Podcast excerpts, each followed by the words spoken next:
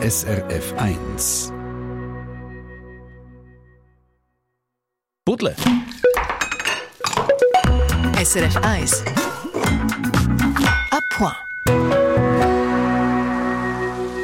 Voriges Gemüse oder Früchte aus dem Garten kann man zum einen äh, im Kühlschrank lagern, wobei der Platz dort meistens eher limitiert ist, oder auch im Keller, vorausgesetzt man hat dort unten nicht, wie ich, ein totales Puff. Und darum wäre vielleicht eine dritte Variante etwas für Sie. Eine alte Aufbewahrungsmethode, die da und dort immer noch gebraucht wird, nämlich das Lagern im Sand, in einem sogenannten Erdkeller oder in einer muldenartigen Erdmiete. Auf die Erdmiete kommen wir später. Esther Kern, SRF 1 Food-Expertin.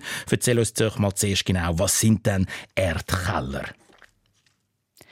Das Prinzip ist, dass man die Feuchtigkeit der Erde nutzt, weil das ist ganz wichtig beim Gemüselagern, dass es nicht austrocknet. Aber es ist natürlich so Erdkeller auch kühler. Erdmieten sind eher so Löcher im Boden, wo man das Gemüse versenkt. Und Erdkeller sind halt dann so richtige Räume, wo aber mindestens als Boden einfach Erde haben, wo vielleicht ein bisschen gestampft ist, aber keine Platte drüber haben. Wir haben das früher auch die gehabt. Das ist eigentlich fast eine von meinen ersten Kindheitserinnerungen. Ich habe den hm. Duft immer noch in meiner Nase und habe das als Kind immer sehr faszinierend gefunden. Meine Mutter, die tut bis heute ihr Gemüse in einem alten Erdkeller lagern. Dort hat es so ein Beet mit Sand drin und das Beet mit Sand, das ist dort übrigens seit Jahrzehnten am gleichen Ort. Und in dem Keller ist es ganz dunkel und der Boden ist eben nicht betoniert, sondern er besteht einfach aus alter, gestampfter Erde hat zwischendurch auch mal im alten Haus gewohnt mit dieser Art von Keller und wäre nie auf die Idee gekommen, dort Gemüse zu vergraben. Ist denn so ein Erdlager auch richtig schön kühl oder auf was kommt es denn hauptsächlich an?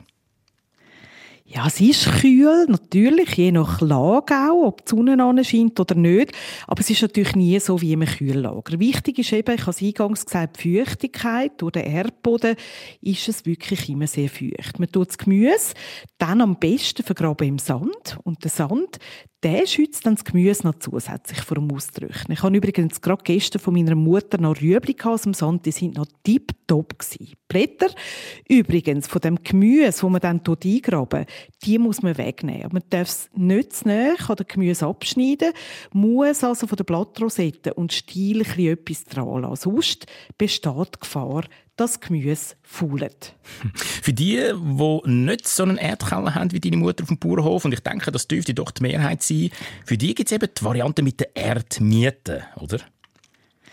Genau, die kann man selber im Garten bauen und es gibt auch ganz viele Anleitungen auf dem Netz. Das kann man einfach mal googlen. Angefangen bei ganz kleinen Erdgruben, wo man aushebt und dann tut man so wie ein Gefäß reinstellen mit dem Gemüse. Zober steckt man dann ab, am besten mit Stroh und natürlich auch, dass es nicht reinregnet. Wichtig ist, dass man ein Gefäß nimmt, wo das Gemüse vor Mäusen schützt, aber gleichzeitig muss es durchlässig sein, also so, dass das Gemüse wie kann und einen Bezug hat zu der Erde. Und dann gibt es natürlich auch die, die in ihrem Garten so richtige Gewölbe ausheben und eine Tür machen. Wow, das klingt jetzt recht naturverbunden, fast schon romantisch, aber Esther Kern ist so ein Erdkeller äh, oder Erdmiete fürs Gemüse wirklich ähnlich ergebig wie ein schöner Weinkeller für den Wein. Ja, du hast gesagt, es tönt romantisch, aber man kann es nicht mit dem Weinkeller vergleichen. Grundsätzlich ist es so, dass Gemüse im Lager eigentlich nie besser wird. Es geht einfach darum, es möglichst lang zu konservieren. Und bei den Erdlager ist natürlich schon einmal Gefahr, dass etwas verfaulen kann. Gerade in den letzten Jahren, wo die Winter manchmal sehr mild sind, dann wird es natürlich auch im Erdlager fast zu warm. Aber natürlich hebt das Gemüse schon länger als bei Zimmertemperatur. Man kann das auch mal ausprobieren. Und das Coole daran ist, es braucht gar keine Energie. Für den kommerziellen Gebrauch sind so Erdlager aber heute eher nicht mehr im Einsatz. Die Bauern, die ihr Gemüse nicht in grosse Lager geben, die haben heute andere Möglichkeiten, um sicherzustellen, dass das Gemüse möglichst lang hebt. Sie tun es natürlich kühlen, so Kühlzellen. Und ja, dann gibt es auch noch etwas Neues. Das sind so Gemüseboxen und die Gemüseboxen, die haben wie eine Membrane dran. Und die Boxen, die steht mir als Kühlhaus und dank denen hebt offenbar, das habe ich mir sagen lassen, gewisses Gemüse bis zu zwei Monate länger. Und wenn das Gemüse in diesen Boxen rein wie so ein bisschen schnauft, dann geht der Sauerstoff, den es gibt, aus diesen Membranen raus. Von außen kann aber nichts reinkommen. Und in diesen Boxen gibt es dann ein Klima wie in Äpfellager, wo man ja auch Sauerstoff entzieht, damit die Äpfel knackig bleiben. Also ohne viel Aufwand hat man in so einer Box fast ein bisschen wie ein Heidechlager, wo das Gemüse länger frisch hebt. Und das ist dann natürlich ein guter Weg, zum Food Waste zu verhindern.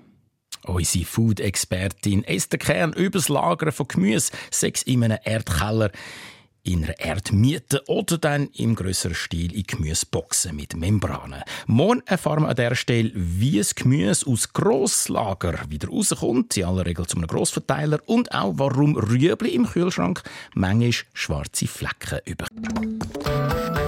Eine Sendung von SRF1. Mehr Informationen und Podcasts auf srf1.ch.